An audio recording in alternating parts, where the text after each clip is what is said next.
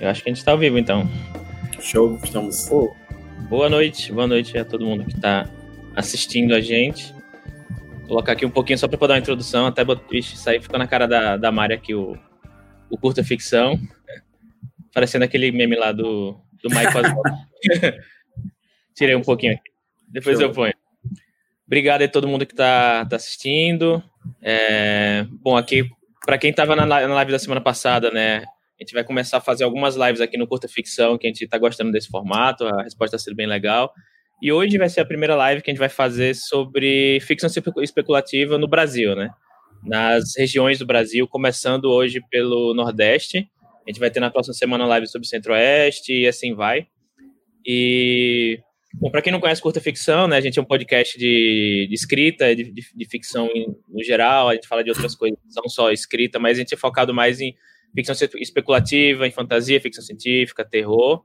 Eu sou o Thiago Lee, a Giana Bianchi também e a Paula Silveira apresentam comigo, mas hoje elas não estão aqui, elas vão só assistir. A gente vai falar hoje de Nordeste. E para isso eu convidei três pessoas muito muito bacanas aqui para falar com a gente sobre Nordeste, né, sobre o que é a ficção especulativa nordestina atual, futuro, passado, né? Vamos, vamos falar um pouquinho sobre o que é que a gente é, vê e visualiza para o Nordeste, né, na, da ficção especulativa. E, bom, é, eu queria já começar então com uma, uma pergunta. Eu, eu, prefiro que eles próprios se apresentem, né, o, o Márcio Benjamin, a, a Gabriela Diniz e a Mariana Madeli. Eu espero que eles se apresentem, que eles vão saber melhor falar do que, do, do que do cometer nenhuma, nenhuma injustiça aqui. E, bom, a ficção especulativa no Nordeste, é, eu acho que a gente passa por um momento bem bem peculiar, né? Eu acho que a gente sempre teve ficção especulativa, né? Desde, desde a Rainha do Ignoto até, até hoje em dia, a gente sempre teve um, um pé no, na fantasia aqui na nossa escrita, nossa literatura, mas eu acho que nos últimos anos, se por exemplo, se eu pego, sei lá, cinco anos atrás, tudo que você via no, entre aspas, mainstream, eram pessoas do Rio de Janeiro, São Paulo, um pouco do Sul, assim, né? Hoje também, mas Vamos chegar lá ainda. Mas o que você via mais era, era gente do, do Rio de Janeiro e São Paulo, no mainstream de fantasia, de, de, de ficção científica. E de cinco anos para cá, eu, cada vez mais vejo surgir gente aqui e ali com trabalhos excelentíssimos, assim. E até quando eu pensei em formar essa mesa, foi um, uma, um desafio enorme, porque era muito nome para. Ah, vou pensar em chamar em três pessoas, era muito nome para poder chamar. E assim, eu podia botar 10 pessoas facilmente aqui e todos iam ser pessoas que eu confio que você tem um trabalho excelente, que escreve muito bem, que tem um trabalho atuante na, na ficção especulativa, que são do Nordeste e de vários diversos estados também. Então, acho que de, de alguns anos para cá tem melhorado bastante, né? Então, é, já quero começar é, pedindo para cada um se falar um pouco sobre si e já começar a pergunta sobre é que como é que você como é que você vê atualmente, né, agora 2020, a produção de produção especulativa de pessoas do Nordeste, né, como eu falei, né, tem grandes pessoas, grandes livros, até na semana passada a, a Fernanda Caixa, que acho que está assistindo aí, ela lançou Lágrimas de Carne, que é uma, uma noveleta, acho que é fantástica, o Ian Fraser também está sempre atuante, essa semana agora o Ricardo Santos é, publicou também uma noveleta, a editora Corvos está aí fazendo um trabalho excelente é, publicando nordestinos, pessoas de outras, de outras regiões também, mas principalmente nordestinos. Eu queria começar então pela Gabriela Diniz aí, pela, pela ordem alfabética, para falar um pouco sobre, sobre ela mesma, assim, se apresentar e falar um pouco o que, é que, você, o que, é que você vê no, no, na ficção especulativa no Nordeste no momento atual. Então tá, é, para quem não me conhece ainda, é, eu sou a Gabriela, meu pseudônimo de escritora é GG Diniz. E aí, sobre mim, eu faço várias coisas ao mesmo tempo. Eu tenho um canal, um site de ficção especulativa, que é o Últimos Universos, onde eu faço resenhas, eu divulgo, panfleto as coisas, eu também às vezes falo de outros temas que são relevantes ao mercado editorial. E aí eu também sou co-criadora do Cypher Punk, que é um gênero barra movimento literário que surgiu em 2019. E é, a gente meio que tentou, eu, lançar, o Alex Silva se juntou e assim, como é que a gente imaginaria um futuro do Nordeste, porque a gente estava meio infeliz com a forma que as pessoas estavam representando o Nordeste futurista, na ficção especulativa, então sou co-criadora do Sertão Punk. Eu já publiquei, a esse ponto já publiquei várias coisas, ainda bem. Eu publiquei Morte Matada pela Covas Editora, publiquei O Sertão Não Virou Mar pela Covas Editora, publiquei independentemente, enfim. E aí também eu sou leitora crítica da Covas Editora, né? Eu faço parte da equipe. E sou eu que estou metendo a peixeira nos textos antes deles serem publicados. E aí, em relação a como eu estou vendo o cenário da, de ficção especulativa agora em relação ao Nordeste, eu estou vendo que estamos tendo uma projeção muito maior. Porque a verdade é que a gente sempre esteve produzindo ficção especulativa. Sempre. Mas a gente não tinha tanto essa projeção. Porque, tipo assim, no, no Ceará, vamos pensar no Ceará Ceará temos nome como Emília Freitas, que escreveu o primeiro romance de ficção especulativa publicado no Brasil. A gente tem Socorro Racioli, por exemplo, que ela escreve ficção especulativa, se você for parar para olhar. Mas aí, às vezes, você vê que talvez um nome mais antigo, como Socorro Racioli, não tem uma projeção tão grande, as pessoas não pensam tanto na Socorro Racioli quando elas pensam em ficção especulativa, sabe? E aí eu acho que eu acho que foi mais assim 2018 para 2020 que primeiro que a gente começou a, a, questionar, a gente começou realmente a ver a necessidade de trazer é, ficção especulativa autorada por pessoas de outras regiões do Brasil, não necessariamente só o Nordeste, que realmente estamos tendo, estávamos temos ainda, né, uma concentração muito grande no eixo sudeste, especialmente Rio São Paulo, e aí a gente começou a né, perceber mais que estamos precisando, que a gente realmente precisa questionar esse, esse, monopólio, porque não só a questão da gente não poder ser publicado, mas também às vezes de a gente ver reproduzido na ficção especulativa certos estereótipos, certas coisas, certos elementos que são carregados de xenofobia, por exemplo.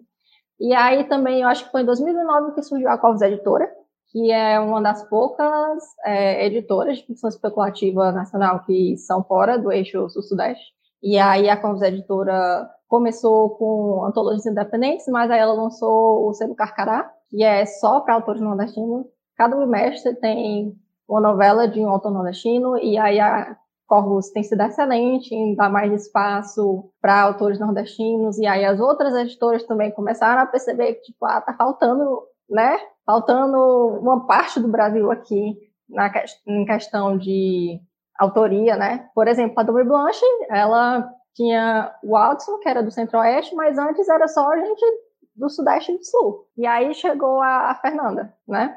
Então, eu acho que é, agora nós temos uma projeção maior, nós temos um número maior de autores nordestinos sendo publicados e sendo reconhecidos, e eu espero que isso continue, né? A gente ainda não chegou lá, a gente ainda não acabou o monopólio, mas a gente tem que continuar esse trabalho, continuar nesse rumo que está dando certo. É, eu queria passar, então, antes de passar só para a Mari para ela continuar, é, quem quiser colocar perguntas aí, tá nos comentários, fica à vontade, a gente vai abrir mais para frente aí para responder, e aí pode direcionado ou geral, enfim, como vocês preferirem. E acho bem verdade que o que a Gabi falou, que eu, por exemplo, eu me mudei para São Paulo faz uns oito anos, né, não, nada a ver com escrita, foi uma entrevista para uma, uma entrevista de emprego, acabei passando aqui, e, e no começo que eu estava aqui, eu não percebia, e aí eu comecei a escrever, foi que eu comecei a publicar um pouco mais, eu não percebia o como o fato de eu estar fisicamente em São Paulo, que é onde os eventos estavam acontecendo, onde as coisas estavam acontecendo, me, me abriram várias portas para esse mundo, porque eu via que eu era eu, eu via outras pessoas que escreviam, que estavam aqui, que eram acessíveis, que eu falava, olha, é possível seguir essa carreira, é possível seguir esse mundo, né? E depois de já escrevendo, depois de ter escrito vários contos, um livro, foi eu comecei a perceber, peraí, porque muita gente lá do Nordeste, que eu, gente que eu já conhecia antes, gente que eu, que eu conheci no meu caminho, não se sente que pode também pode também entrar nesse mundo, né? Às vezes o fato de você estar longe fisicamente, você não ter proximidade, ou uma vivência diferente, ou enfim, ou puramente as pessoas não, não, não chegarem até você, não forem ativamente procurar pessoas do Nordeste, acaba criando essa, esse entrave, né? Então acho que tem, tem muito disso aí que, como a Gabriela falou, acho que tá aos poucos talvez mudando, né? Então, Mariana, se apresenta aí pra gente, fala um pouco aí sobre o que, é que você acha do, do atual, né, Nordeste. Então, olá a todos, boa noite. Meu eu tenho 26 anos, sou de Salvador, Bahia, né? Sou bacharel em Direito e sou escritora de realismo mágico e poeta, né? A minha caminhada na escrita começou muito pela poesia, então eu escrevia desde 2014. É... na verdade, desde 2010, eu publiquei meu primeiro livro em 2018. Então, a minha carreira literária começou muito recentemente, nesses dois últimos anos, e ainda bem que começou nesse processo em que a ficção especulativa, principalmente a nordestina, começou a ganhar mais espaço. Nesse sentido, eu acho que eu tive sorte, né? Eu comecei um pouquinho antes da Corvus, e aí, na sequência, a Corvus já apareceu ali. E eu acho que existe também uma certa busca pela identidade da literatura brasileira nesse processo da ficção especulativa, é, principalmente nordestina, começar a ganhar espaço. Eu acredito que a identidade do Brasil está no Nordeste, né? A primeira capital do Brasil foi Salvador. Eu queria fazer esse adendo, mas além disso, existe essa essa busca por uma identidade mais genuína brasileira, né? A gente ainda está muito de uma certa forma dominado pelo estilo de escrever e a literatura internacional, a literatura europeia, a literatura estadunidense. Então, eu acho que a partir do momento que criou-se essa necessidade de entender um movimento mais brasileiro, começou-se a apostar mais nas minorias, se a apostar mais no regionalismo, e nesse sentido o Nordeste ganhou esse espaço é, de falar sobre o Nordeste, sobre e acho que a literatura independente de maneira geral ela traz essa carga de inclusão é, não só desse nacionalismo desse regionalismo mas também de falar de minorias LGBTQ falar de questões étnicas né? Sim, eu acho fantástico que existam pessoas como o Márcio, por exemplo, que escreve Zumbis no Sertão, como a Gabi, que está aqui, que escreve também, que é o movimento Sertão Punk, né? Então, eu acho que é muito legal que a gente tenha incorporado esse movimento de identidade. E para mim é um orgulho fazer parte desse movimento e falar sobre questões que eu considero importantes. Eu escrevo, eu escrevo essencialmente o que eu quero. Eu escrevo questões que me atravessam e eu gosto de escrever é, predominantemente sobre minorias, né? Sobre grupos étnicos invisibilizados e silenciados. Então, eu acho que a gente está em ascensão, sim, e eu espero que esse movimento só cresça. Particularmente, é, na minha opinião, a ficção escrita do Nordeste é a melhor. Então, eu acho que a gente tem muito a contribuir para a literatura nacional. Olha, eu concordo. E segura, depois eu, eu, queria segurar também um pouco depois desse, desse assunto que você falou sobre regionalismo, que queria voltar nesse assunto mais para frente. Mas, Márcio, fala aí um pouco aí do, dos seus trabalhos, quem é você, o que, é que você acha desse, sobre esse tema? Dade forte, né? Depois de falar depois dessas duas aí que já trouxeram tanto, principalmente essa experiência com o mercado editorial que me falta. Né? Eu não tenho essa profunda experiência com, com, com a vivência do mercado editorial. Fiquei um pouco mal acostumado. A minha editora sempre foi tudo assim muito as coisas acontecendo e eu não estou acompanhando mais há pouco tempo agora. Mas tenho ido a muitas feiras, tenho ido a muitas, muitos eventos e eu estou achando concordo totalmente com, com o que as minhas disseram e trago uma coisa mais que eu acho que é um ponto muito importante, que a gente está cavando o nosso espaço, a gente está fazendo as nossas feiras, a gente está fazendo os nossos eventos. Né? Se nós não éramos chamados, a gente faz o nosso, não tem problema nenhum. Então, se nós não fomos. E são, e são importantes, são efetivos e tem chamado a atenção, né? Porque você for, for ver, levando para o lado da série, né? Da, falta ainda um pouco por nordestinos. Você vê o impacto que tem o cinema, que é o que é o, que é o carro-chefe desse impacto cultural. Você pega um Bacurau da vida, né? Você vê o quanto esse filme impactou, né? o quanto esse filme é falado, o quanto esse filme é, é trazido, é filmado aqui, inclusive foi filmado aqui. O Bacurau foi filmado em duas cidades aqui do RN, apesar de, apesar de parecer Pernambuco no começo, é filmado aqui no estado. E você for, for ver essa foto que é, é uma situação que ele vira quase uma parte da cultura popular, né? O Bacurau ele virou já quase algo chegou num momento maravilhoso é, para essa, essa efervescência aí, né? Então é só para dizer que a gente tem buscado, tem cavado os nossos lugares, né? Tem aparecido.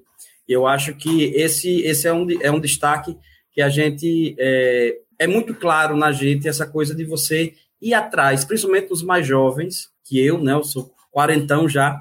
Então, os mais jovens que eu, é muito claro esse, essa, esse destaque, essa, essa vontade de fazer e faz. Então, publica os livros, faz os eventos, mostra a cara, divulga. Né? Eu acho que isso que ainda faltava um pouco, que ainda falta, pode melhorar mais no artista. O artista se vê um pouco como produto. Você precisa entender o seu trabalho como produto, como algo que possa ser vendido. Né? Você não precisa, você não pode mais ter medo de planilhas. Você não pode não fazer conta porque é de humanas. Entendeu? Você tem, você precisa dizer não, vamos lá, vamos aprender. Está bombando de edital, tem saído muita coisa legal aí. Em muitos estados aqui tem a coisa da Léo de Blanc, tem, tem surgido muitas, muitas, muitos caminhos interessantes. E mesmo que não seja isso, tem os SESCs, os SESCs são muito fortes aí, nesse lance da divulgação. Então, isso eu acho que a gente está dando show nessa parte de divulgar.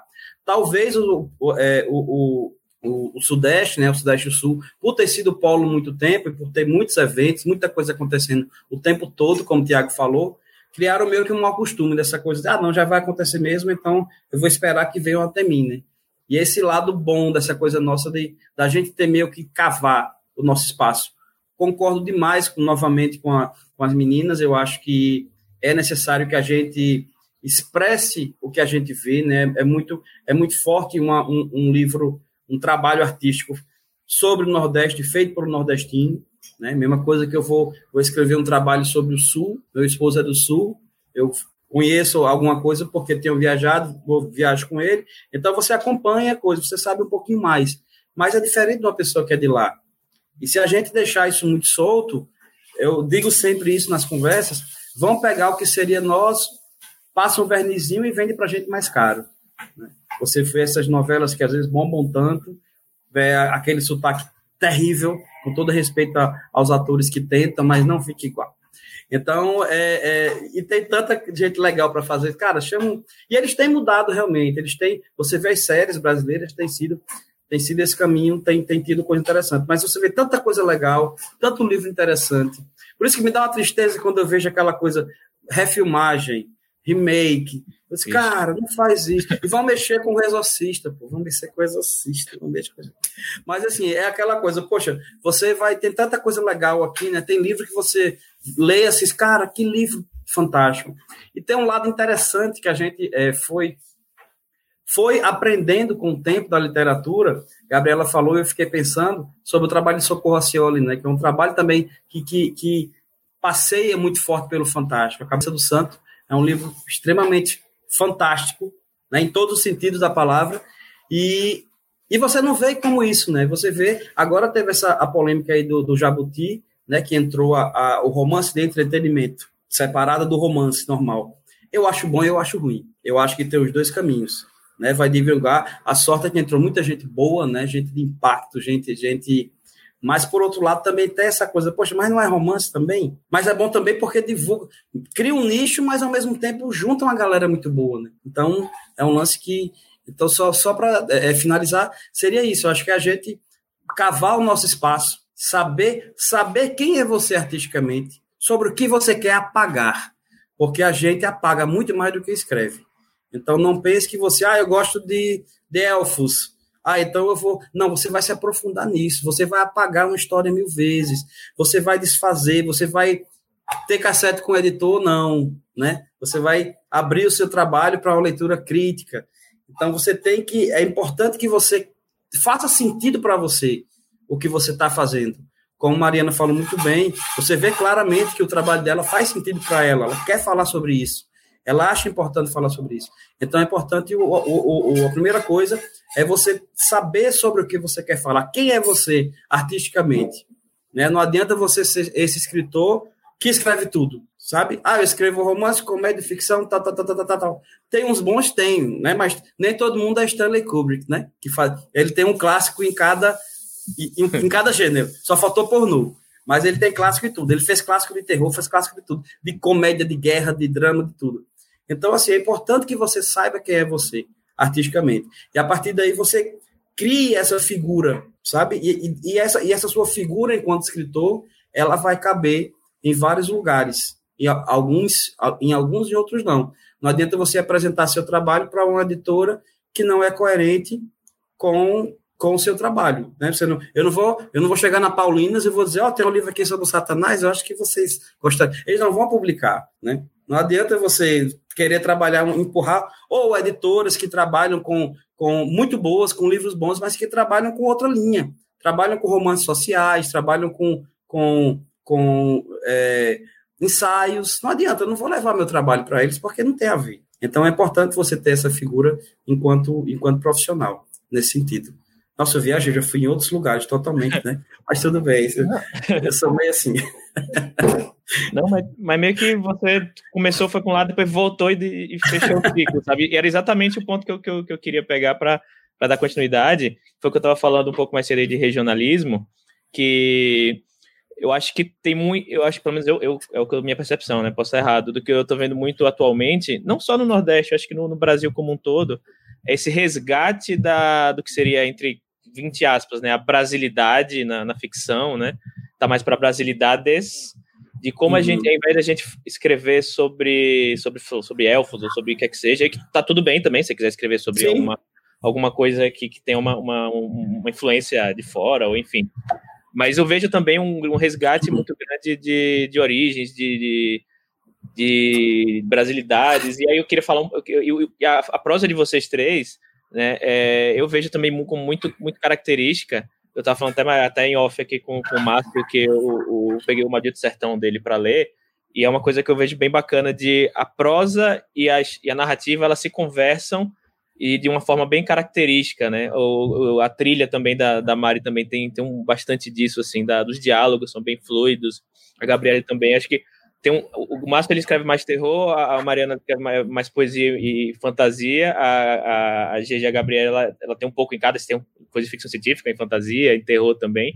E eu acho que cada um de sua forma tem uma, uma traz um pouco da sua vivência, obviamente que todo mundo faz isso, mas traz um pouco da sua vivência não só para para compor a narrativa, mas para compor a prosa também. Então, o que é que vocês, é, e a minha pergunta, né? O que é que vocês veem como é, como a gente pode trazer as, as, nossas vivências, e aí não só do regionalismo, né, mas também as vivências, as vivências de, de cada um, é, para a nossa prosa, e de forma que não, não pareça algo como se for pasteurizado, que não seja algo meio fora assim da, da algo muito muito fora da realidade, é algo que, que, que, pareça nosso, mas ao mesmo tempo seja uma ficção, independente se ela se passa no Nordeste ou se passa no outro planeta, né? Como, como é que vocês veem isso de trazer um pouco do nosso e para essa ficção, né? Como é que vocês lidam com isso na hora de escrever? Que, como, é, como é que vocês lidam com esse tipo de coisa? Né? Alguém quer, quer ir primeiro? Senão eu posso escolher alguém aqui. A Gabriela. Eu acho que eu vou primeiro.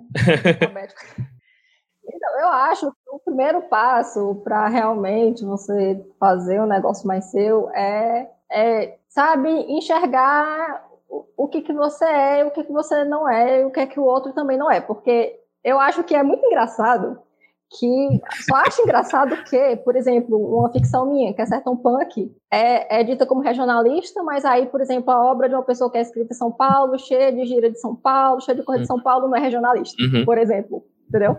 Aí, tipo, a minha ficção regionalista e a de São Paulo não é regionalista. A de São Paulo é Brasil e a minha em Fortaleza, Ceará, em Cedro, Ceará é só Cedro, Ceará, entendeu? Então, acho que às vezes o primeiro passo para você colocar mais disso na ficção é entender justamente o que é que você não é, que é identidades que parecem que servem a todo mundo, mas na verdade não servem a todo mundo, sabe? Você realmente precisa é, questionar isso, porque, por exemplo, as primeiras coisas que eu escrevi que não foram publicadas não se passavam no Nordeste, entendeu? Porque eu nunca tinha chegado assim parado para pensar, nossa, mas assim a ficção que a gente vê publicada às vezes que se passa no Brasil é só em São Paulo. Isso não, não condiz com a realidade. Eu nunca parei para pensar nisso. Depois que eu parei para pensar nisso, foi que eu passei a pensar, nossa, eu vou botar cedro. Eu boto muito cedro. Cedro é a cidade do interior do Ceará, que é onde meu pai nasceu. Os, todas as minhas histórias, certo punk tem cedro no meio, entendeu? Porque justamente eu percebi que, ah, isso não me cabe. Então, é verdade, eu... E aí eu, realmente, esse processo de pensar, isso não me cabe, o que é que me cabe? E aí, o que é que me cabe? Eu comecei a pensar, eu realmente quero escrever coisas que sejam passadas só falando do Ceará. Eu quero escrever coisas que é passado no interior do Ceará, porque eu tive. Eu, só, eu sou uma pessoa que só morei aqui, eu só vivi aqui. Eu saía de férias, eu saía para Ceará mesmo, eu nunca saía tanto para os estados do Nordeste, nunca saí do país, então a minha experiência de vida é muito aqui. Fora isso, eu acho que também, em relação a isso, se conversa um pouco com a minha questão da minha identidade racial, porque eu, eu sou negra. E aí, às vezes, o que acontece é que quando você vai ler ficção especulativa de pessoas negras, às vezes não é do Nordeste. E aí eu acho que a questão da identidade racial com a questão da região se conversam também, entendeu? E nem sempre a experiência de uma pessoa negra que está no Rio São Paulo vai ser igual a minha que estou aqui em Fortaleza, Ceará. E aí eu comecei a observar isso, eu comecei a pensar, nossa, eu quero botar isso na ficção também. Por exemplo, eu acho que também é uma coisa comum, acho que as pessoas negras do Nordeste, porque, por exemplo, no Sertão Punk, uma das referências que a gente tomou foi o futurismo. A gente pensou, nossa, a gente quer fazer o afrofuturismo do Nordeste, entendeu? Porque, às vezes, as representações afrofuturistas que a gente vê aqui no Brasil são, entendeu? São Paulo, são no Rio, não é diminuindo. Não, claro que não mas é porque não é uma, um sapato que cabe muito a mim, que estou aqui em Fortaleza, Ceará, sabe? Então, acho que é muito realmente essa questão de perceber o que é que não me serve, o que é que me serve, o que é que eu quero falar sobre, é o que é que eu não estou vendo de mim no que, eu tô, no que eu tô consumindo, sabe? E aí foi aí que eu encontrei assim minha veia, que é justamente as coisas que acontecem aqui em Fortaleza, as coisas que acontecem no Cedro, as histórias que são protagonizadas por pessoas negras, que são protagonizadas por pessoas LGBTQIA+, porque eu sou bissexual, entendeu? E aí foi indo, entendeu? Teve, assim, para mim teve muito esse momento de ahá, tipo, São Paulo não é o Brasil, Sudeste não é o Brasil, é, esse Brasil não é o meu Brasil. E aí, daí foi indo. Nossa, sim eu acho que também a ficção ela fala mais sobre a, quem escreveu do que sobre onde ela se passa, né? Então, se a pessoa faz uma, uma, sei lá, fantasia medieval, vai se falar mais sobre o, de onde a pessoa veio do que sobre o, o, o a época medieval, né? O, o Senhor dos Anéis deve falar mais, falar mais sobre quem, o que era Tolkien do que o que foi a época medieval. E, Mariana, você quer complementar? Eu acho que é muito esse movimento que a Gabi falou de quebrar esse padrão hegemônico da literatura, porque parece que literatura nacional é só com protagonismo de um homem branco de São Paulo, né? Quando não é uma invenção de um estrangeirismo na cidade, em inglês. Então, assim, eu comecei a escrever muito porque, assim, romance, né? E um livro mais robusto no sentido de formato, porque me dava muita agonia, muitos personagens brancos em lugares muito frios e tipo, eu vivo numa cidade que é e eu olhava para aquilo e eu não me identificava com então eu pensava, eu quero ler uma coisa que se pareça com o que eu vivo, com a minha realidade. Então foi uma necessidade muito minha assim de escrever lá no lugar onde eu vivo para que eu pudesse colocar e ambientar algo muito mais próximo da minha realidade. É que a trilha, embora tenha protagonismo indígena, é um livro que se passa na Bahia e se passa em Salvador. E assim, a partir do, do momento que eu comecei, que eu tive essa iniciativa, eu não parei mais. Então, a maioria do, das coisas que eu escrevi são ambientadas na Bahia, quando pelo menos alguma cidade da porque é o que eu me identifico, é o quem eu sou, é o que eu vivo, é a minha realidade. Então, assim, é fácil eu falar do ponto que eu conheço, né? Então, eu já fujo dessa estereotipação, já que eu estou falando sobre o que eu vivo. Então, o vocabulário que eu coloco no livro é o, é o, meu falar, é o modo como eu me coloco no mundo. Então, é muito natural para mim, sabe? Não é um exercício. Quando eu vou falar de alguma outra região, de alguma outra cidade, eu preciso fazer essa imersão, eu preciso é, entender como são os costumes daquelas, daquelas, pessoas que vivem naquele local, eu preciso pesquisar, para aí sim escrever sobre ela, né? Então, eu acho que também esse, esse cuidado da pesquisa e da leitura crítica é muito importante, é, no sentido de não estereotipar. E acho que esse ponto é, do realismo que Gabi bateu é muito importante, porque temos um país com dimensões continentais, então cada região do nosso país tem muitas particularidades. Nós somos muito diferentes. Então, é muito complexo você estabelecer um padrão brasileiro, qualquer pessoa que escrever em qualquer região do Brasil vai escrever com aquele efeito e aquela influência da região do seu, né, na região onde ele mora. Então, eu acho que é muito natural que a gente tenha uma, uma leitura muito diversa e, assim, as pessoas precisam abrir os olhos para isso, né? Pararem de enxergar a literatura como o lugar do... Parar de chegar, né? Até lugar do homem branco, heterossexual e paulista. Porque tem muita cidade aí, muito estado. Então, é só abrir o olho que você vai ver muita diversidade. Uhum. Márcia? Eu novamente concordo totalmente com o que vocês estão falando. E eu acho que, mas algo assim é importante que a gente diga você escreve sobre o que você precisa. Né? A, gente, a gente fala assim, calhou de nós quatro escrevermos sobre o Nordeste, mas como você falou, Tiago, se você quer escrever sobre elfos, quer abrir mão dessa, dessa riqueza nossa aqui, escrever sobre outra coisa, aqui a gente não está dizendo que você tem que escrever sobre isso. Mas, é, efetivamente, se você for se meter em relação a isso, é muito importante que você conheça sobre o que você está falando, né? E como, e como a Marina falou, é muito rico, assim. É, esse nosso, nosso país imenso, então, como nós vivemos nessas regiões, nós saberemos colocar isso dessa forma. O Maurício Sertão foi uma polêmica no começo, porque eu escrevi justamente como se fala aqui. Então, era um, era um medo que eu tinha, poxa, mas eu vou lançar o livro desse jeito. Será que a galera vai entender algumas palavras? E eu digo, foda-se, eu vou, vou lançar dessa forma. Se você não entender, paciência. Fizeram muito com a gente também uhum. isso, né? Trouxeram gírias, trouxeram outras coisas e botaram. E os pobres nordestinos se lascando para entender. Agora, aí o Fama eu tive uma peninha. Fama eu tive uma peninha. Eu digo, não, vamos botar umas. Vamos botar umas, umas notas de rodapé, porque eu botava também, tipo assim, história de trancoso. Porque tinha que, tinha que ser a palavra. Disse, rapaz, é foda também para entender. Aí eu. Aí depois eu não pena mais, não. Agora já foi também do jeito que eu, que eu, que eu escrevo. E é importante, assim, você ter esse trabalho, você, você ter a sua, a sua história, a sua vivência como referência, mas não como, como âncora, mas como âncora de base, não como âncora de, de peso, sabe? Você ficar preso no, no, seu próprio Nordeste. Não, eu não posso falar sobre zumbis, porque zumbi não é algo brasileiro, depende.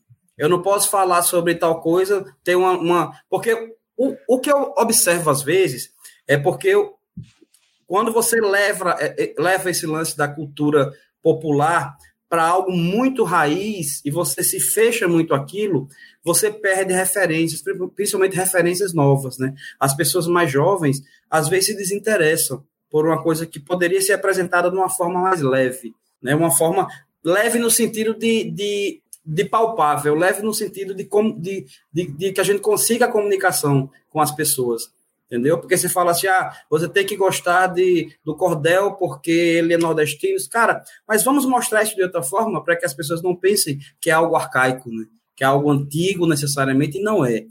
Então, eu acho que a gente cada vez mais está é, aprendendo esse lance de, de, de, mostrar o trabalho, acima de tudo, porque faz sentido para a gente, a forma que a gente fala, a nossa língua, a nossa realidade, e isso é muito rico né? Porque não aguenta, a gente tá meio de saco cheio desses romances sobre, sobre é, é homens da, da, da, esses coroas é, andando pela praia, pensando na vida, né? Tem uns 10 sobre isso. E ganhando prêmios, então assim, cara, tanto livro legal. Não que sejam ruins, mas fica assim, poxa, de novo essa história, esse cara que está pensativo, não sabe se deixa amante, porque eu não sei, tomando uísque na beira da praia, assim. Cara, isso, bota num barzinho, cara, bota esse cara pra tomar uma num bar, sai doido, sair com, sabe, sei lá, eu acho que é um negócio.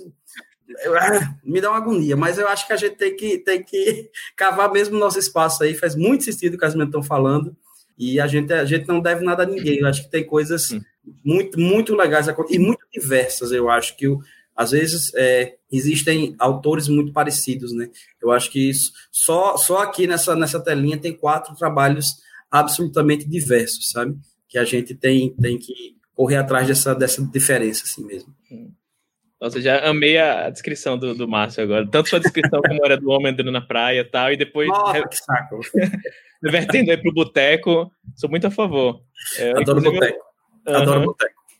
Inclusive, é, quando, até quando eu escrevi o Quatro Cabas da Peste, um segredo para Mafagafo, aí foi justamente a minha, a minha ideia de, de, de, trazer de volta né, uma prosa, trazer de volta as minhas origens e tal, porque o, o, livro que eu tinha escrito antes, Homem Vazio, ele se passa em São Paulo, mas eu acho que era um livro que eu precisava escrever porque era um pouco catártico para mim sobre o que, como eu via São Paulo, como um, tudo bem que o protagonista ele é ele é paulistano, mas o, o, era mais um pouco como ele, ele se via meio que um, um, alienígena em São Paulo, assim, não conseguia se adaptar à cidade em muitos aspectos, mas ao mesmo tempo ele não conseguia deixar a cidade também em outros aspectos.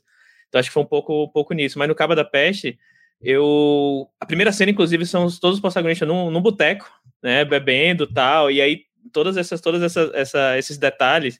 E eu também pensei a mesma coisa, putz, eu enchi de, de, de, de maneirismo, de regionalismos e a forma como não só no diálogo do, do, do personagem, mas na, na, narração. A narração em si, ela, ela, era, ela era característica, né? E pensei a mesma coisa. Putz, será que a galera vai, vai, vai achar, né? E aí o pessoal falou, cara, quando você diminui, escreve menos o, da, da, da, forma que você tá, tá que você começou a, a, colocar seus maneirismos, fica ruim, sabe? Põe mais, porque você começa a perder meio que a identidade do, do, do texto, sabe? Então acho que é achar sua sua o, o, equilíbrio, né? O ponto em que você acha que o ponto que você, sua narração flui melhor nesse sentido. É, alguém quer falar alguma coisa mais sobre, sobre esse assunto? Ou posso partir para a próxima? Sobre regionalismo, sobre identidade? Se ninguém tiver. Então vou partir para a próxima. E aí agora eu queria trazer para um, mudar o assunto, voltar um pouco do que a gente estava falando, uh, que o Márcio falou sobre sobre como ele está se, se, adaptando um pouco mais agora ao mercado editorial, que ia muito em evento, em feira, tal, que entre aspas as coisas vinham mais até ele. Né, a Gabi, eu sei que ela, ela é leitura crítica, ela está muito, muito próxima ali na, na editora Corvos, faz parte do, do, do, do, time lá, tal. A Mari também disse que veio da poesia, então cada um tem uma, uma, uma um background, né, uma, um passado assim diferente de como chegou na, na, na, na ficção e, e entrou no meio. E aí eu queria perguntar a vocês o que é que vocês acham que, que são maneiras de, de alguém que está no, que tá no Nordeste, que não está fisicamente onde estão os maiores eventos de ficção especulativa acontecendo, que é em Porto Alegre, é, São Paulo, Rio de Janeiro.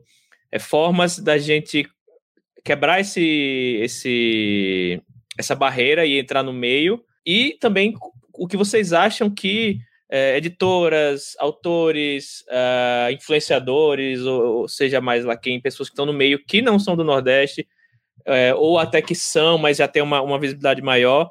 O que essas pessoas, você acha que o mercado, como o mercado poderia agir para absorver mais é, nordestinos e nordestinas para dentro do meio e tentar, porque eu, eu acho que assim, como é, não basta apenas dizer, ah, putz, aquela famosa, né, é, entre aspas, meritocracia, né? O pessoal do Nordeste a gente, faz, não, a gente faz o nosso, mas só, só a gente fazer o nosso, se o, as editoras de São Paulo, São Paulo, Rio, não olharem para a gente também, a gente vai, vai, continuar fazendo o nosso lá, mas o, o, o Márcio agora está na, na Dark Side, né, o que é excelente, eu vibrei muito com essa notícia, significa que a Dark Side olhou para ele ali, e o que é que você acha que as editoras, enfim, e as pessoas do, fora do Nordeste que têm mais visibilidade podem fazer, ou devem fazer, na verdade, para olhar mais para quem está no Nordeste, para olhar mais para minorias étnicas, para para quem ainda não, não, não, não está nesse, nesse meio, até como eu falei, né? O fato de eu, de eu tava morando em São Paulo, só a, a, mentalidade meio que mudou, assim, tipo, nossa, eu posso fazer isso também? Tem muita gente que está no Nordeste aí, talvez,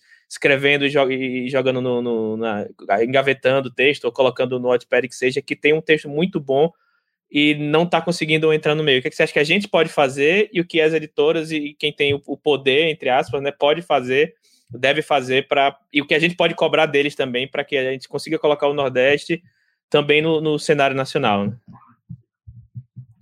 Gabi, quer começar?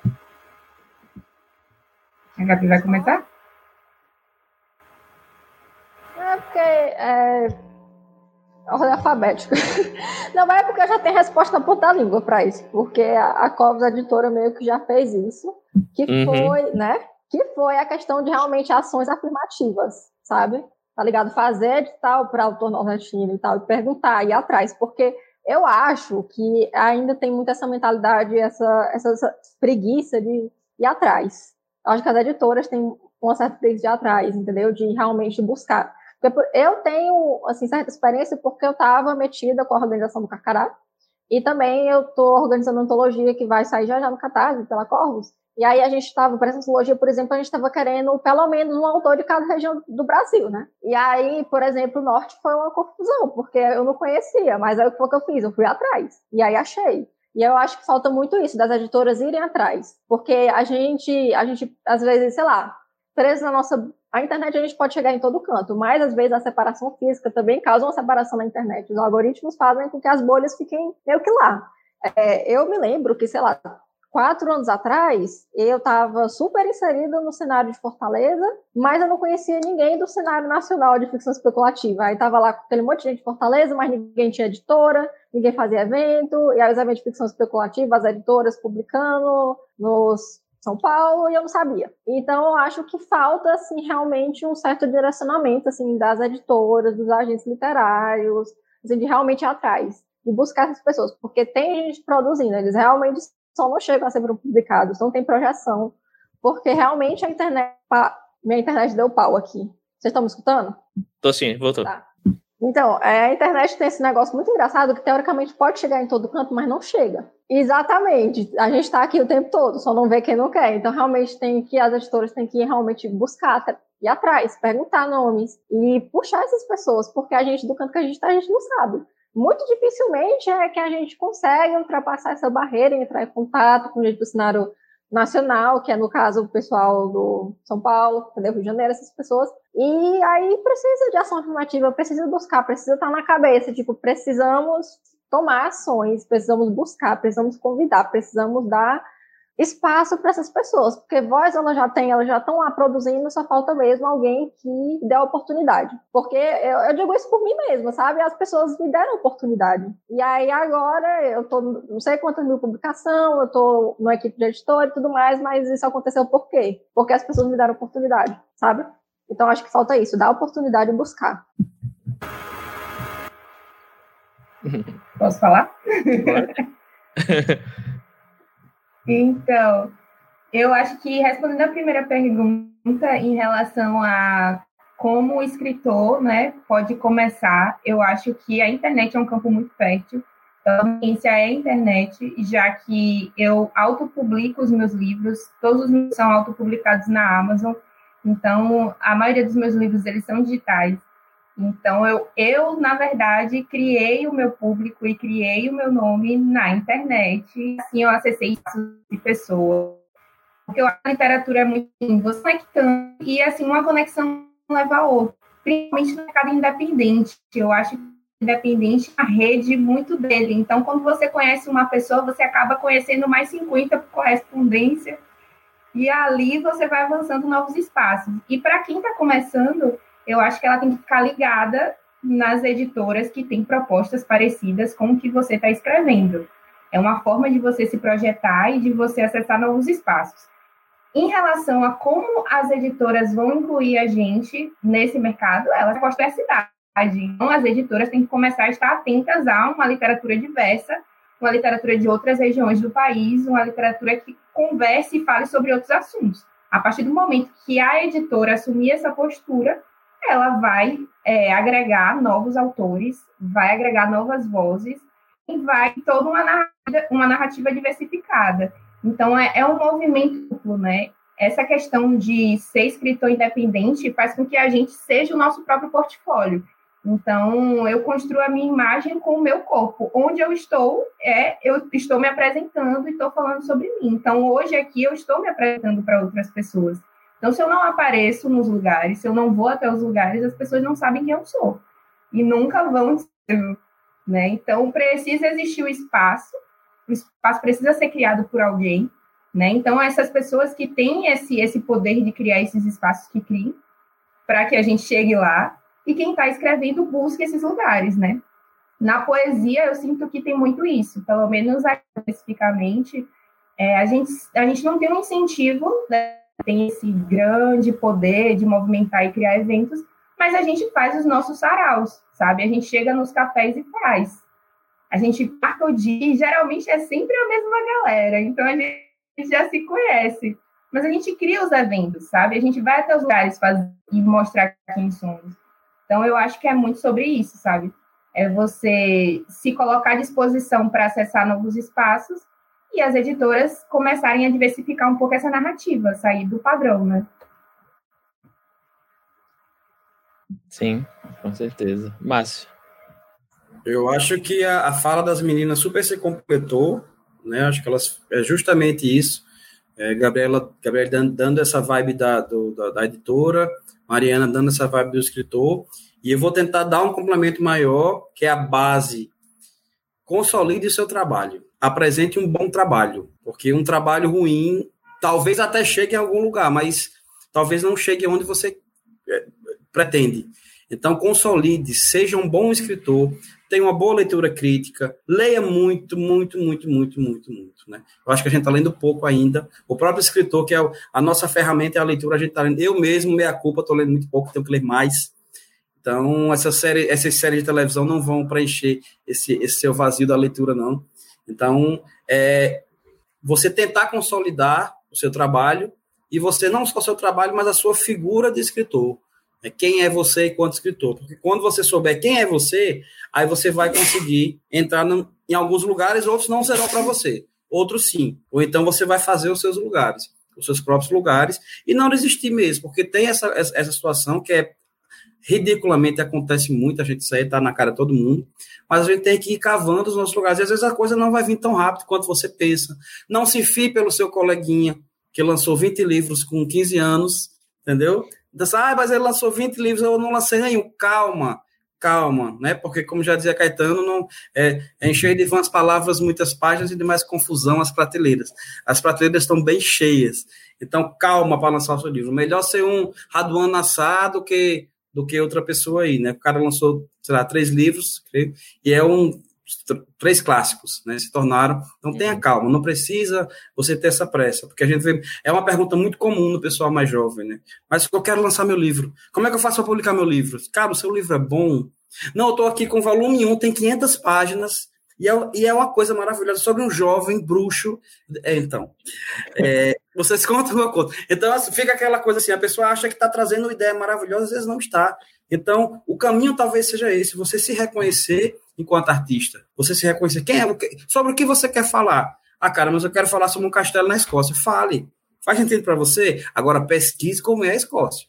Pesquise muito. Pegue uma linguagem, pegue uma gíria. Eu não quero Nordeste, eu quero lá longe. Beleza, faça. Mas consolide o seu trabalho. Aí, a partir dessa consolidação do seu trabalho, a partir desse, de, de, dessa, desse seu fortalecimento da base, aí você vai com menos, menos, menos aperreio a procurar editoras que façam sentido junto com aquilo, procurar outros escritores, tem pessoas muito é, acessíveis, existem escritores famosos, é, é, é coerentes, muito acessíveis, o Marcelino Freire, a própria Socorro Acioli, são pessoas que você consegue conversar tranquilamente com eles. Maria Valéria, que para mim é uma das maiores escritoras do Brasil, que está concorrendo a Jabuti, estou torcendo por ela, ela é paraibana, ela é maravilhosa. E é, é esse lance, é você conseguir consolidar o seu trabalho e você, com cuidado, com delicadeza, você conseguir acessar essas pessoas até pelas redes sociais. Porque tem gente que é foda, né? Estou lhe mandando meu livro para você ler, aí dá três dias. Você já leu meu livro? Não, não li seu livro, não vou ler, e eu quero que você, inclusive, se foda. Entendeu? Porque já fica essa coisa, porque assim, poxa, a galera às vezes não tem noção da coisa. Tipo assim, aí vai falar com um cabo desse, não, leia meu livro. Eu vou lhe mandar pelo, vou lhe mandar pelo correio. Não, mas eu não quero ler o seu livro, cara. Não, por quê? Você não quer ler meu livro? Não, mas é porque seu livro não é bom, desculpa, né? E o legal, interessante também, essencial, a gente ter essa rede que a gente está fazendo hoje. Essa rede de mão mesmo, né? De puxar o, o coleguinha, assim, ó, vamos lá comigo, eu vou te apresentar uma pessoa. Às vezes uma coisa não faz sentido tanto para você, mas importa para alguém. Né? Eu não trabalho com ficção científica, eu não trabalho com fantasia nesse termo de mundos, né? Acho massa, mas não é a minha linha. Mas pode ser para outras pessoas. Então, Gabriel, tem um negócio massa, abriu um edital massa, dá um compartilhamento, faz uma, faz uma coisa, né? E consumam os trabalhos dos seus amigos, comprem os livros, ajudem no catarse. Ah, eu estou sem grana, compartilha. Às vezes um compartilhamento consegue, consegue movimentar muita coisa. Então eu acho que a gente. Deco doido. Vendioca, Deco é um fofo. Conheci ele e Mariana e, e, e na, na Flipelô. Foi um negócio maravilhoso. Outro caminho, falei de Flipelô, essas instituições, os órgãos, como o SESC, né, eles fazem curadorias de vez em quando. Então, tem um cara muito bom na tua região, entre em contato com o SESC, peça para várias pessoas pedirem aquele cara lá, peça para várias pessoas pedirem Mariana, vários e-mails pedindo, cara, tem uma menina de Salvador maravilhosa, tal, tal, tal, tal, tal, porque as curadorias vão dizer, essa menina realmente compareça nos eventos, eu fico morrendo de pena, tem, tem coisas maravilhosas que acontecem de graça, chega lá, tem pouca gente, meu irmão, vá nesse negócio, porque vai que você começa, ah, vou te chamar para fazer uma, uma mediação, daqui a pouco você está lá no projeto, entendeu? Tem que ser também interesseiro, sim, tem que ser também. Então você tem que ajudar o amiguinho, mas tem que ter o interesse também. Então, a, a, fazendo essa, essa vibe assim, de, de, de, dessa, criando essa, essa, essa, essa rede realmente honesta, né, com pessoas boas que estão interessadas em, em, fazer um bom trabalho, eu acho que a gente tem um, tem um caminho muito bom, porque qualidade a gente tem, meu filho. Eu vou dizer, qualidade e talento aqui é, é no rolo. É igual aquele negócio assim do dinheiro jogando. Né? É muito, é muito. O pessoal aqui tá enlouquecendo nos comentários aí com seus, seus comentários sinceros aí. Fazer um meme, um meme aí, mais sincero. E, e só complementando o que, você, o que você falou, eu queria falar um ponto aqui, você falou lá no comecinho de ler bastante e não poderia concordar mais. Eu falo uma coisa, mais um ponto que é leia nacionais, não só contemporâneos, mas enfim, clássicos, tudo, porque o que eu mais vejo quando tem algum livro que eu vou fazer uma leitura crítica, vou fazer alguma algum, enfim, algum parecer, alguma coisa, é o como as, a própria prosa das pessoas, a escolha de palavras é muito de livro traduzido, sabe? De ler uma fantasia traduzida do inglês, enfim, de autor americano, de algum autor inglês, e a escolha de palavras, sabe, os verbos, tá? É tudo copiado do. Não, não, copiado, mas a pessoa lê tanto desses esses traduzidos, que ela usa a mesma palavra de um livro traduzido, não é igual a um livro nacional, né? Um livro escrito originalmente em português. Então leiam muitos livros originalmente em português. E a Gabi queria falar, ela sei que ela, ela falou aqui no, que ela queria comentar alguma coisa mais pra, sobre esse assunto. Gabi, se quiser complementar. Então, eu completamente me esqueci. Eu completamente me esqueci de falar dessa questão dos eventos que agora estão mais virtuais. Assim, a pandemia é um cenário horrível. Eu não acho que a gente deveria pensar pelo lado positivo, mas eu acho que existe um lado mais positivo nessa migração para os eventos virtuais, especialmente para a gente que está fora do eixo em São Paulo. Porque, de repente, um evento, às vezes, que a gente faz, por exemplo, se a gente vai fazer uma live só com autores de Fortaleza, às vezes essa live tem o potencial de chegar a gente do Brasil todo o que um, um, evento em Fortaleza não tem. E aí eu tô vendo mais eventos de, de São Paulo e tudo mais mexendo para convidar a gente fora do eixo, que foi muito legal. Por exemplo, dois, sei lá, dois anos atrás eu super babava no Casa Fantástica, né? Que é um evento off-flip que é que acontecia lá, mas era sobre ficção especulativa. E eu babava naquele evento, mas eu não podia ir porque era caro. E aí agora teve a edição virtual, fui convidada, eu participei, eu fui, eu participei, entendeu? E foi super legal. Então acho que agora a gente está passando a perceber mais o potencial dos eventos virtuais, que aí isso é muito legal. Tipo, isso ainda uh, não é aquela coisa maravilhosa, super democrático, porque tem uma barreira de classe aí, né? Todo mundo que tem acesso à internet rápido o suficiente. Não é essa coisa assim tão super democrática, mas é mais democrática eu acho que as pessoas, assim, os criadores de conteúdo, realmente as editoras, elas, eu acho que elas estão começando a perceber o potencial realmente dos, dos eventos virtuais para esse tipo de coisa, sabe? Sim, com certeza. Uh, vou passar então aqui para as perguntas. Acho que a gente tem, dá para fazer umas duas, três perguntinhas aí, depender. A primeira aqui é do Tom Borges. É, a gente meio que respondeu um pouco dela, assim, vocês responderam um pouco dela no, no decorrer aí da, da live, mas ele fala que hoje as várias culturas nordestinas começaram, cavaram seus espaços na ficção especulativa, mas qual seria o próximo passo? Investir na imagem do artista, no marketing, tornar a obra ainda mais acessível? Ele faz a pergunta porque sente que é um paralelo, um paralelo que tem com o Nordeste, Norte e Centro-Oeste, tentando ganhar espaço, antes pertencente só ao Sul-Sudeste, né? Acho que a gente falou um pouco disso, disso já. Alguém queria complementar alguma coisa sobre é, não sei se como ele fez a pergunta, se é como se diferenciar, não entendi muito bem qual, qual seria o, o foco, mas alguém quer comentar um pouco aí sobre a pergunta do Tom? Mas eu acho, eu acho que sim para as três, Tiago. Eu acho que sim para as três. É o que a gente estava comentando, é fortalecer, né, fortalecer a sua imagem, o seu trabalho enquanto artista, né, saber que você, é, esse é um trabalho que você vai viver disso, se você realmente quer, né, e levar esse trabalho a sério, entender que está que tá, que tá trabalhando com isso e fortalecer, porque você fortalecendo e sabendo quem é enquanto artista, você consegue vender aquilo de uma forma mais fechada. Porque quando a gente trabalha, faz eventos, quando você trabalha com eventos, você, geralmente a mesa tem um tema, né? Então eles vão chamar pessoas que são coerentes com aquele tema. Então, se eu não sei sobre o que é o trabalho de Mariana, vai ser mais difícil para ela se encaixar. Porque a editora, mas Mariana trabalha, eu acho que não vai rolar com essa editora. Não, Mariana vai rolar com essa editora porque o trabalho dela é sobre isso, isso, isso.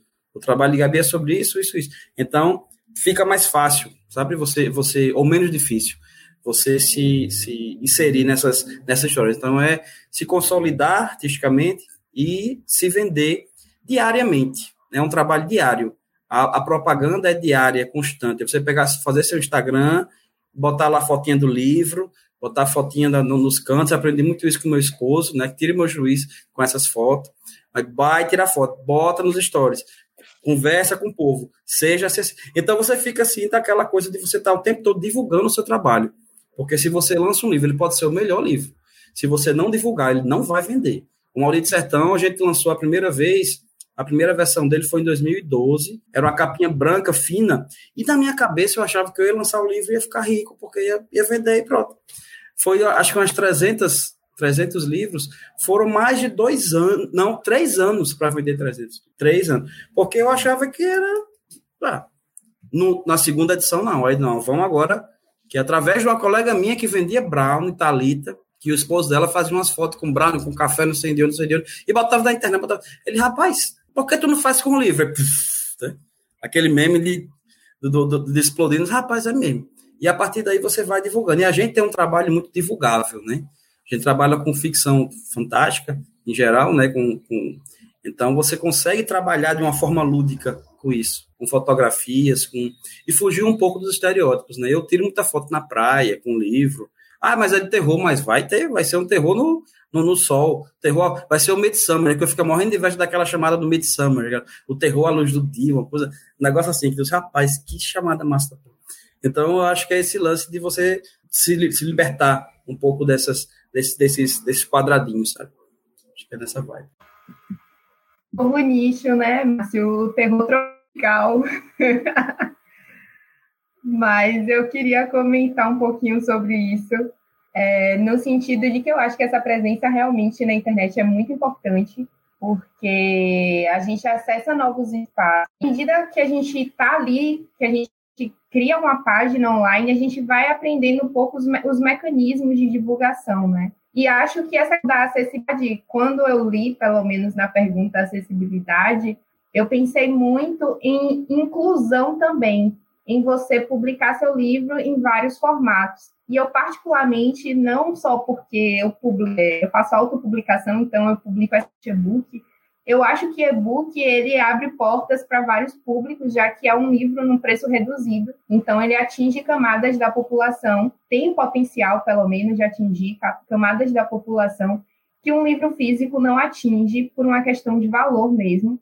Eu entendo que o mercado do e-book ainda está em ascensão, ele ainda é algo novo no Brasil, né? Internacionalmente ele seja mais forte, eu acho que está chegando agora, eu acho que a gente está, pelo menos, para independente pessoas ou doutrinando as pessoas sobre os ganhos do e-book, os lugares que ele pode acessar e as pessoas que ele pode acessar. Então, e também a questão do audiolivro, tem várias possibilidades de publicação, as zines, né, que são, são publicações mais baratas e, e mais populares que você pode distribuir na rua. Então, eu acho que é além dessa questão de você criar, fazer a sua marca, o marketing, Márcio falou, é você tem, é, diversificar o formato produzindo, sabe? Para você também atingir novos públicos. Sobre essa questão aí, eu queria continuar meio que o Márcio já comentou, e eu vou comentar, né? Porque já falei, eu sou leitora crítica da Fomos Editora, blá blá blá.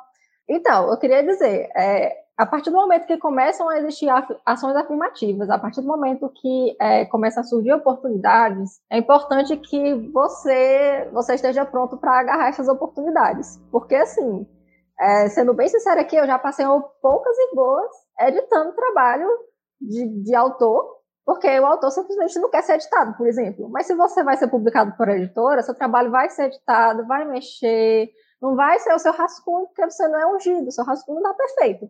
E aí, é, né, dessa história, assim, eu acho que, pronto, estamos num momento ótimo, está tendo oportunidade, então se preparem para agarrar essas oportunidades. Trabalhem na escrita de vocês, procurem melhorar. Eu acho que, é, pelo menos assim, o que eu observei, por exemplo, aqui na minha experiência em Fortaleza, eu acho que às vezes tem um grupo muito insular de pessoas e aí todo mundo se acha, se acha ótimo, um bate na, nas costas do outro, fica todo mundo aquele feliz com aquela qualidade, mas aí às vezes essa qualidade não tem tanta projeção, porque às vezes é só o seu grupo de amigos falando que o seu trabalho está ótimo.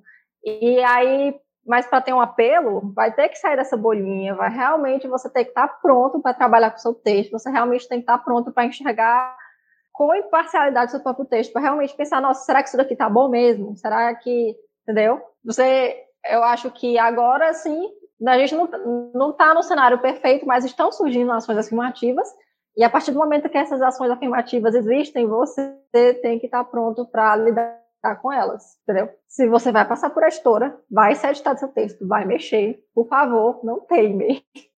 É. Bom, é, acho que tem mais duas perguntas aqui, um do Deco, um da, da Fernanda. Uh, vamos passar, acho que dá tempo de passar para essas duas perguntas, então. É, primeiro, essa daqui, que é: vocês trazem seus sotaques e gírias nas suas histórias? A gente comentou um pouco aqui sobre, sobre isso, sobre regionalismo e tal. Né? Eu queria abrir, caso vocês queiram comentar alguma coisa a, a mais sobre, sobre esse assunto, sobre sotaque e gíria. Só lembrando também que, que sotaque e gíria não é só nordestino que traz, não, tá? O, o Brasil inteiro traz sotaques e gírias, é, parece como, como acho que foi a Gabriela que falou, Gabriela que falou um pouco mais cedo, né? Que se alguém fala, tipo, um paulista falando, não, ah, não tem o sotaque, né? Mas o nordestino falando, ah, que sotaque lindo. Então, vou fazer agora o caminho contrário, né? Falando, começando pelo. Acho que alguém abriu, a, o, a Mariana abriu o microfone, ter... pode começar. Eu abri. Eu sou muito viciada em colocar gírias e, e, inclusive, na verdade, eu descobri que eu tenho um, um, problema seríssimo de colocar dois idiomas nos meus livros. Todos têm notas de rodapé.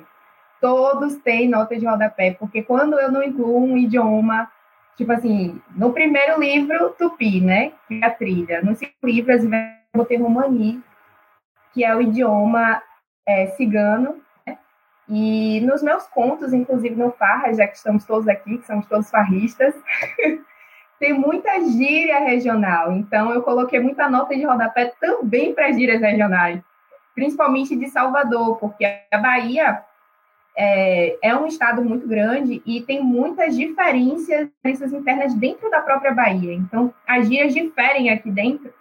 E eu entendo que Salvador tem gírias muito próprias então, eu coloquei até para o próprio baiano, né? Nem todos vão identificar da mesma forma como eu, então eu coloquei notinha de rodapé.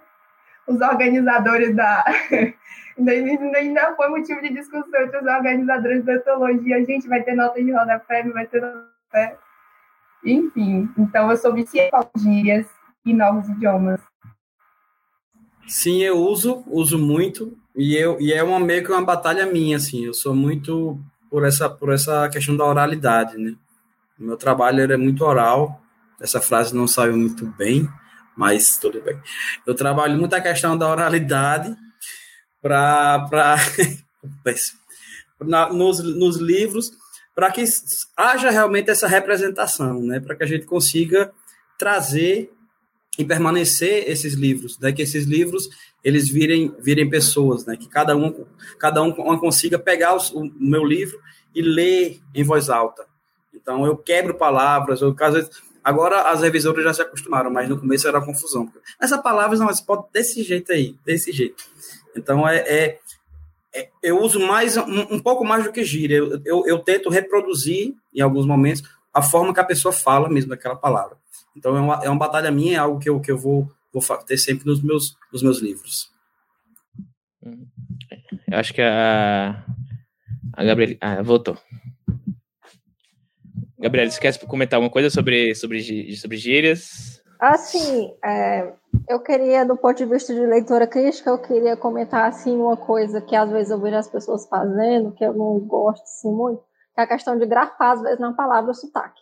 Tipo, colocar uma grafia diferente nas palavras, às vezes eu acho que isso não é tão interessante, entendeu? Por favor. Porque eu acho que o sotaque está muitas vezes nas palavras que a gente escolhe, às vezes está na construção gramatical das frases, entendeu? Porque, por exemplo, aqui em Fortaleza, Ceará, eu falo você vai para onde, eu falo tu vai para onde. E às vezes isso exprime muito mais o sotaque do que ficar colocando lá a grafia das palavras erradas, sabe? E aí, é, era, era meio que isso que eu ia comentar, porque às vezes acontece, se a gente vê isso nos livros, a gente vê isso nos livros, aí a gente pensa que é ok fazer, mas não é, não é nem tanto, tá? especialmente se você colocar o, o, personagem que não é nordestino e ele tem a, a grafia lá da palavra direitinho, aí no personagem nordestino você pega e coloca a grafia das palavras tudo errada, aquelas coisas assim, gente, não, por favor.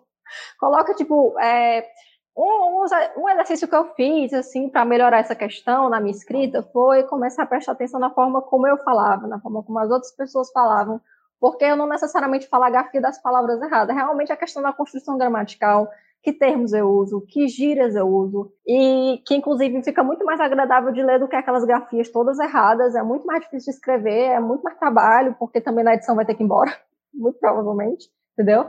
Então, eu acho que é muito isso. E também muito cuidado com as, os, os diálogos que são dublados, sabe? Que eu reclamo muito disso às vezes quando eu faço leitura crítica, que os diálogos parecem que são dublados da Netflix. Que é tipo, você está indo para não sei aonde, cuidado, os tiras estão vindo, coisas assim, sabe? Que é tipo muita coisa de, de série dublada, tá ligado? E cuidado com as dublagens, entendeu? Tipo, às vezes a gente, sei lá, vê muita série dublada e tudo mais, mas é, tenta se focar mais no que você escuta no dia a dia, a forma como as pessoas falam. Preste atenção na construção das frases, na sintaxe, nos termos, que aí com certeza você vai escrever um diálogo, um sotaque muito mais legal do que é, se, se tentar reproduzir diálogo dublado de Netflix, do que você tentar colocar a grafia errada das palavras, sabe? Uhum. E aí, já pegando esse gancho, eu vou partir aqui para a última pergunta, né, para a gente, gente fechar. Né, a Fernanda que me desculpa, mas a, a pergunta do, do Ricardo é, é, é, eu achei muito excelente, assim, bem, bem, não vou dizer polêmica, assim, mas bem, bem contundente aqui. É, acho que até a, a, Fernanda fez uma pergunta sobre, sobre profissionais editoriais, tal, do Eixo São Paulo, acho que a gente pincelou um pouco nesse, desse assunto aqui. Mas aí o Ricardo, para fechar aqui, o Ricardo ele perguntou, né, qual a linha que separa a representação legítima das culturas nordestinas o clichê e reconfiguração e a renovação dessas culturas. Quem quer se começar? Ah, eu achei massa, desculpa, meninas, eu achei massa essa pergunta. E eu acho que a, que a gente falou um pouquinho disso no começo, que é justamente você conhecer entre o clichê. Aí você pode fazer tudo isso. Quando você sabe do que você está falando, né, você consegue reconfigurar, você consegue realmente dar, a, dar aquilo uma, uma realidade.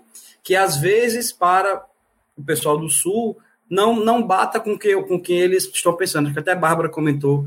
É, a gente oferece um tipo de produto, ah, mas não tá, não era o que eu esperava, porque nós não somos assim.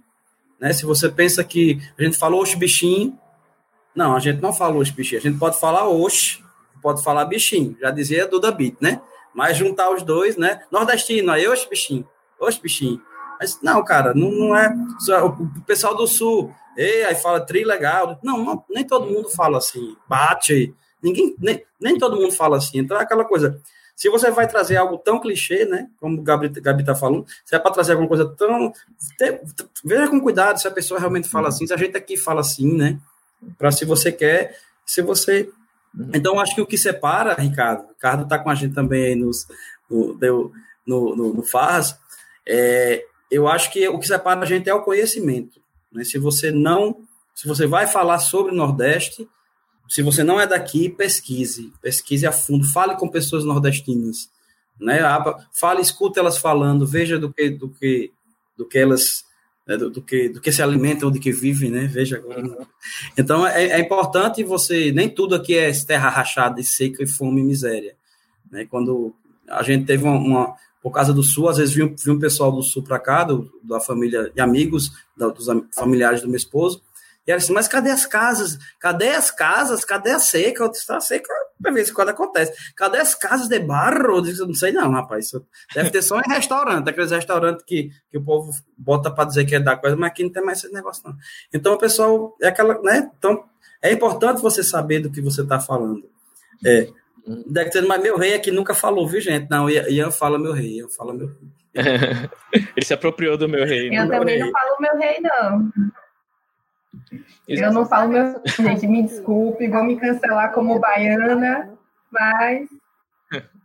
Você lembra aquela. O, o Amada, do... veja o... bem. Isso me lembra aquela, é, acho que é a, de, a Demaravilha, a Demara, que tem, ela tem a personagem que é a repórter é, paulista, que fala Recife, Recife. Sim. Quem quer continuar? Total. Eu acho que, só complementando a fala do, do Márcio, desculpa, Gabi, o clichê e a reconfiguração, ela vem muito da pessoa de fora, geralmente, né? Você está mais propenso a, a reproduzir clichês quando você não conhece Então, eu acho que essa dica de realmente você se aprofundar é essencial para você não reproduzir estereótipos. E, inclusive, se você quiser reconfigurar, porque às vezes na sua pode parecer genial, mas quando você pesquisa e se aprofunda sobre aquilo que você está escrevendo, você vê que você pode estar reproduzindo estereótipos. Então, eu acho que é se você está escrevendo sobre algo que você não tem propriedade, porque você não vai reproduzir é, clichês, você vai reconfigurar com respeito, né, de uma forma que realmente honre, né, aquilo ali que você está escrevendo e seja e que vai acabar sendo legitimado pelas pessoas que, né, fazem parte daquilo que você está representando, né, seja a minoria étnica, seja um povo, seja uma cultura, seja um país. É, na verdade, eu não tenho muito o que falar, não. Realmente, o Márcio, ele falou o que eu ia falar, realmente, que é a questão do conhecimento e, às vezes, a questão da intenção. Porque eu sou leitora sensível, né? Eu faço resenha, enfim, as pessoas conhecem, sou polêmica. Dá para você ver no texto quando é que é o estereótipo, porque a pessoa conhece e a pessoa está, de alguma forma, ressignificando ou então questionando, ou realmente só explorando o estereótipo quando a pessoa está reproduzindo aquilo porque ela não sabe outra coisa, ela só sabe aquilo. Dá para você saber, assim, no texto, realmente o que separa uma é, representação que é estereotipada, aqueles clichês que são chegam a ser xenofóbicos de fato, é realmente a questão do conhecimento, é a questão da intenção, a questão de você saber o que você está fazendo. Porque, por exemplo, vamos supor aqui, é, eu falo sobre seca nas minhas histórias. A história de ficção científica, passada no Nordeste, fala sobre seca. Mas qual é a seca que eu falo? Eu falo da seca que a água é privatizada. Inclusive, o, o Zé Wellington fez isso em Cangaço Overdrive, que eu achei magnífico. Que o cenário dele é de seca, mas é de seca porque a água foi privatizada, não é de seca porque, de repente, ninguém mais sabe fazer uma cisterna. Século 23 ninguém sabe fazer uma porra de uma cisterna, tá ligado? Não, entendeu? É, é uma coisa que você vê que tem conhecimento, é uma coisa que você vê que é pensado, entendeu? Às vezes a diferença do estereótipo que é ofensivo do estereótipo que é realmente uma reconfiguração é realmente ser pensado. Então, vocês que são de fora da região, sei lá, às vezes até de dentro da região, realmente pesquisem, procurem saber, pensem com calma, conheçam quais são os estereótipos e os clichês, conheçam por que, que eles são problemáticos, porque também não é uma coisa que a gente nasce sabendo. Eu não nasci sabendo, ninguém nasce sabendo, a gente sabe vendo e conhecendo e estudando. Então, é, é realmente questão de buscar conhecimento, entender, entender por que, que às vezes não é tão legal, entender, entender e conhecer e fazer com intenção e conhecimento e informação. Busquem conhecimento. Bom, é, a gente vai indo para o final aqui. Eu quero agradecer a todo mundo que está assistindo aí, que está ou que está ouvindo quando isso sair mais tarde no, lá no, no feed do Culto Ficção. E eu queria passar a palavra só para uma, uma consideração final e os, os altos jabás aí de cada um. É só lembrar que na próxima semana, no dia 12 de novembro, às sete e meia da noite, vai ter a mesa do Centro-Oeste com a Bárbara Moraes mediando. Ela tá aí nos comentários, dê um oi aí, Bárbara. Com, com já tá lá no, no, no, Twitter do Curta, vocês podem ver todas as informações lá e vocês podem também entrar para já ativar o sininho lá. Dá, curte o vídeo aí também. Eu não, não sei fazer essas coisas aí. Acho que a Gabriela conhece mais de YouTube, então não sei qual é o, o protocolo aí. Mas Vamos fazer então no contrário aí. Márcio, Mariana e Gabriele, falem um pouco aí de alguma consideração final que vocês lembraram depois de falar, ou alguma coisa que vocês querem falar, e faz o jabazinho de vocês aí. É, boa noite. Acho que não tenho, não tenho muito mais a falar, não. Acho que já falei muito. Mas uh, foi um grande prazer aprendi muito com as meninas bastante inteligentes. Trouxeram muitas, muitos caminhos uh, nossa vivência aí, a, a Gabi, a Mariana, muito, umas vivências bem interessantes sobre, sobre situações que eu ainda não conheço bem. E uh, foi um prazer, Tiago, já conheci o seu trabalho também, foi, foi uma honra estar aqui conversando com vocês hoje. E próximo ano, galerinha, Dark Side, estaremos lançando aí o primeiro livro, que vai ser um livro a quatro mãos. Vai ser eu, a Verena, Marcos, César Bravo e eu, um livro sobre comunicações espirituais. Cada um, eu, meu serão três contos, um, um, que vão se interligar, que vai ter, que vai ter é, uh, sonhos de botijas, vai ter sonhos com espíritos, vai ter é, cacheiros viajantes, né? Mal assombrados. Então vai ser um livro que vai trabalhar esse livro escrito a quatro mãos. Vai ser, é, é vai começar próximo, vai ser lançado no próximo ano e vai, inicialmente vai se chamar Objetos Macabros, mas ainda o título não é, não é definitivo. E posteriormente vai ter, um, vai ter um outro livro, dessa vez solo, meu. Eu ainda não sei exatamente, e eles também não, se vai ser um romance ou vai ser um livro de contos, mas estamos aí com essas duas possibilidades. Lançaremos aí pela, pela Dark Side. E estamos também nos enveredando pelo audiovisual, estamos me metendo em roteiro, já tem alguns roteiros aí escritos, é outra vivência, né, outro aprendizado, mas ficarei com essa responsabilidade, meu trabalho sempre trazer essa, esse lance do esse lance do, do Nordeste, né, da forma que a gente quer, da forma que a gente conhece e da forma que, pelo menos a Dark Side, ela está muito aberta a dar voz, a gente. Né? O César Bravo ele teve esse acesso comigo e falou: a gente quer a voz do Nordeste, a gente quer uma voz do Nordeste dada por nordestino. A gente quer saber a forma que você escreve vai, vai, e vai colocar isso para frente. Então, vamos divulgar quando aparecer, vamos divulgar, vamos todo mundo dar essa, essa, essa corrente aí para que eles se interessem também.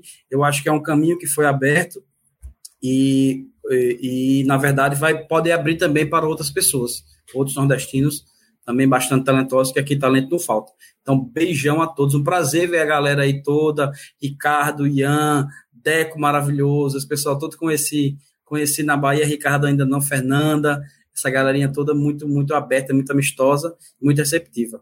Beijos a todos, muito obrigado. Então, também agradecer, muito feliz por estar aqui nessa mesa, Márcio, que saudade de você. Fui pelo no ano passado, foi incrível. A sua mesa foi incrível. Eu estava sua fã, sou muito fã. Na verdade, sou fã de Márcio e de Gabi. Eu estou aqui muito tietando. Tiago, estou conhecendo agora também, mas acho maravilhoso. Enfim, eu é, tenho Ponha no Catarse com o Editora junto com a Gabi, que é Heroínas, Antologia Heroínas. Nós só temos mais 20. Põe, apoia a gente, pelo amor de Deus, a gente precisa bater essa meta. Heroínas é uma antologia que. Heroínas é uma antologia que conta a história de 10 grandes mulheres, né? E reimagina a história dessas mulheres com ficção especulativa. É um projeto que está muito legal. Nomes já conhecidos e nomes que precisam ser reabertos, né? O Joana Dark, Dandara dos Palmares, a Simbagaba. Então, são contos que prometem demais. Além disso, os meus livros na Amazon. É, me sigam nas minhas redes sociais para conseguir os links, né? Meu primeiro livro é A Trilha, Segundas e Verdades Nunca Ditas, e o que eu lancei esse ano é Amar Poemas do Sentir, que é um livro, que é uma coleção de poemas desde 2009 até agora. E, além disso, vou participar do Farras, que todo mundo aqui está participando, então estou também muito ansiosa. O Farras é só para o ano que vem. E é isso, me acompanha nas minhas redes sociais, Instagram é Madelinha, o Twitter é M Madeline, o Watchpad também é M Madeline.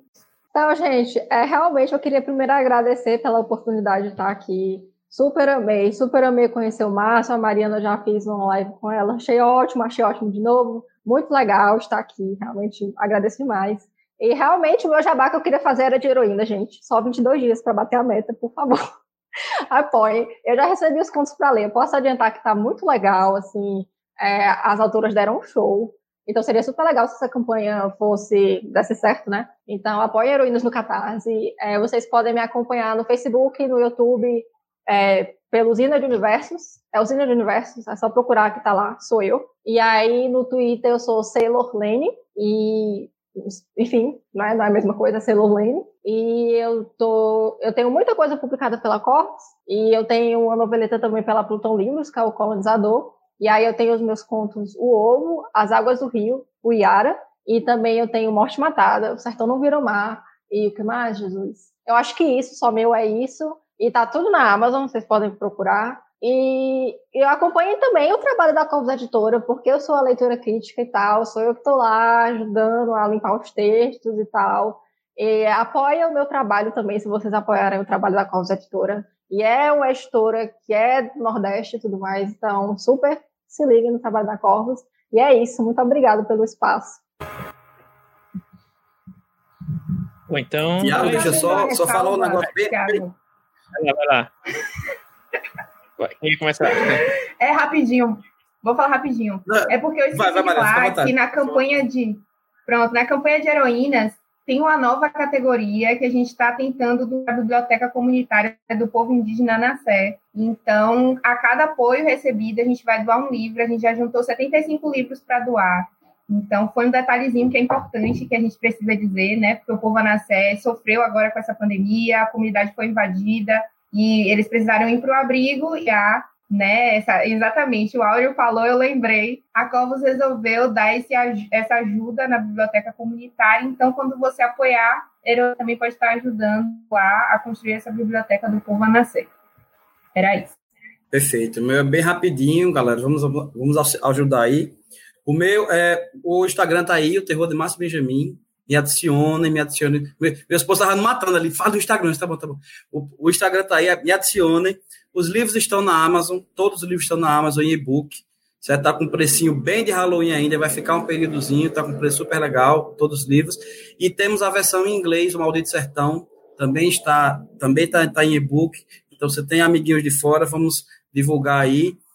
E, é isso. E agora, é, sábado, estamos concorrendo ao, ao Prêmio Best com o Agouro. A Guru tá no concorrente. Vamos mandar sábado. boas. É sábado, já depois da manhã. Vamos mandar boas, boas vibrações para o Nordeste aí para a gente levar esse prêmio e abrir porta para, portas para os outros. Beijos. Uhum. Quem mais no Nordeste tá? Acho que o, o Ian também tá, tá concorrendo, né? Torça para o Nordeste.